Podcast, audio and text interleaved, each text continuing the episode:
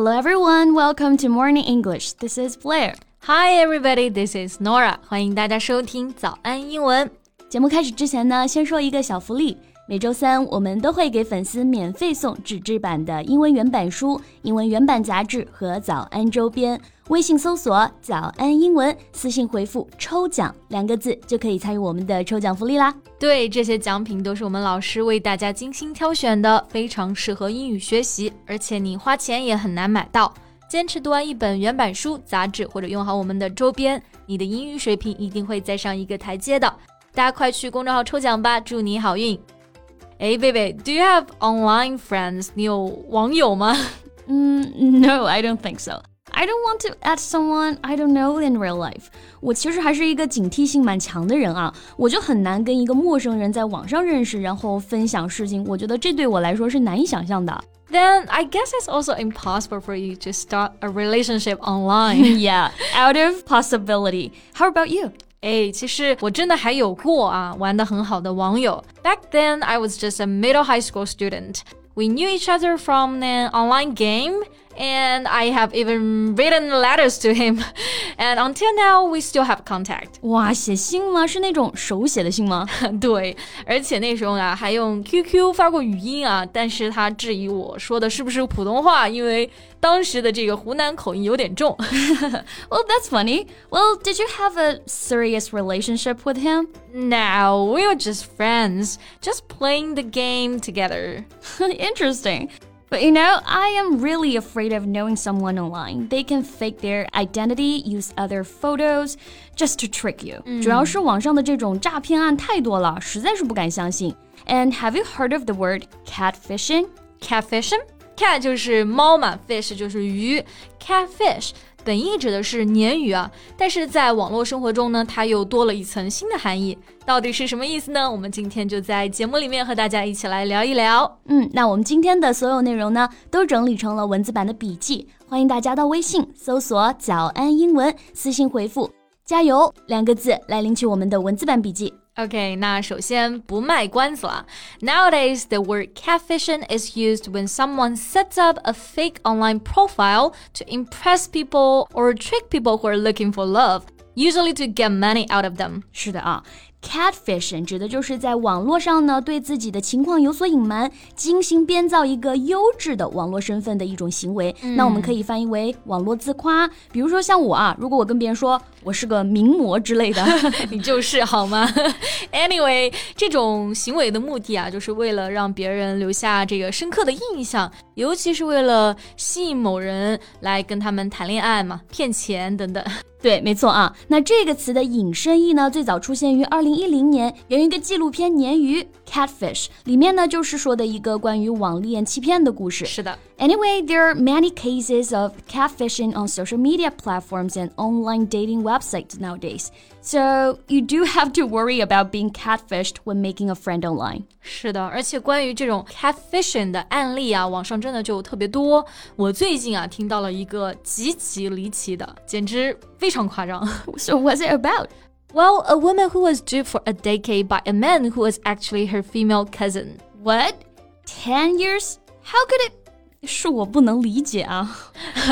是的，事情就是这么离谱。一个女孩子呢，发现自己网恋了十年的对象，居然就是自己的表妹。我的天！那刚刚讲到的这个词啊，dupe，d u p e，那这里呢是做动词，它的同义词呢是 trick，意思是欺骗、愚弄。Like she was duped，就是她被欺骗了。而做名词呢，a dupe is a person who is tricked or cheated，也就表示是上当受骗的这个人。那这个意思。But I couldn't help but wonder why did her cousin dupe her? I mean, out of what? Money? Yeah, many people also have asked her how she could have let it happen，就是怎么可能会发生这样的事情呢？嗯、但是事情的细节真的是太多了。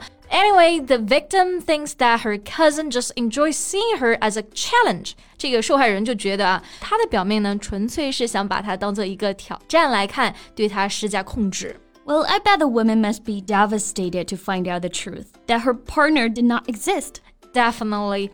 Devastated 作为形容词啊，在这里呢，就是表示一个人 extremely upset and shocked，就是非常的崩溃、震惊。是的啊，那如果把后面的后缀 ed 改成 ing，变成 devastating，那这个单词呢，就是表示某件事儿啊，让人非常的震惊。嗯、like the news of Kobe's death was devastating to all。之前科比去世的消息呢，就让所有的人都崩溃了，感觉到震惊不已。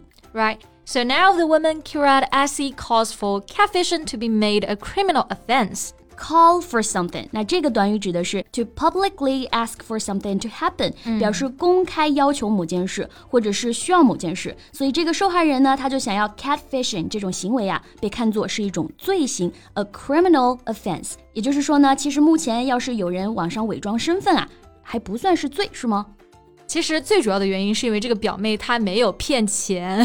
So there is no law against this type of catfishing so far in the UK. Well, I also feel that her cousin should be held accountable for her action to take responsibility. And if she needs help with her mental health, she could get that too. 是的，accountable 这个单词的写法呢，就是 account。 账户这个单词在后面加上一个 a b l e 的后缀，在这里呢做形容词 accountable，就是指的 be responsible for your decisions or actions，意思就是对你自己的决定或者是行为负责。而且通常指的呢，就是在法律层面对某件事情要负责了。对的，那注意搭配啊，be held accountable for something。held 就是 hold 它的过去式。So for instance, someone must be held accountable for the killings。必须有人啊要对这些 凶杀案负责。Exactly。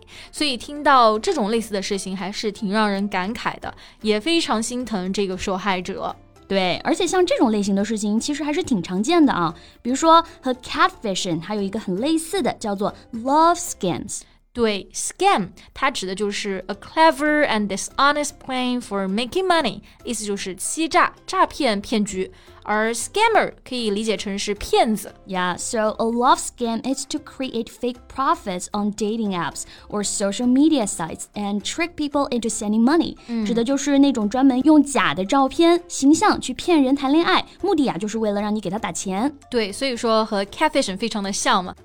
另外呢，一个可以表示欺骗的词也很常见啊，叫做 fraud。嗯，frauds and scams can be used interchangeably sometimes, but generally frauds are much bigger in size than a scam。没错。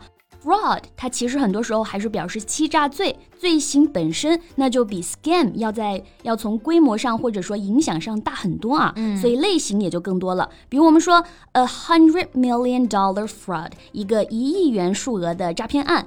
那这种呢，很少就会用 scam 这个词了。Exactly。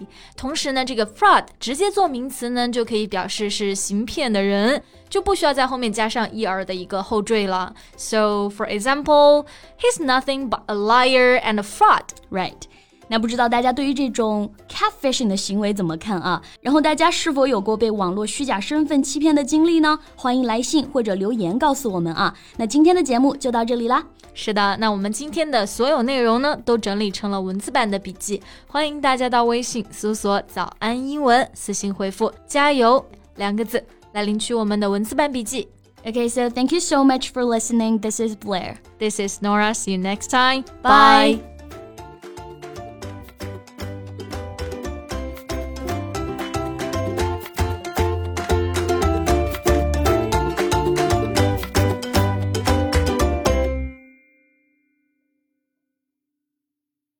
This podcast is from Morning English.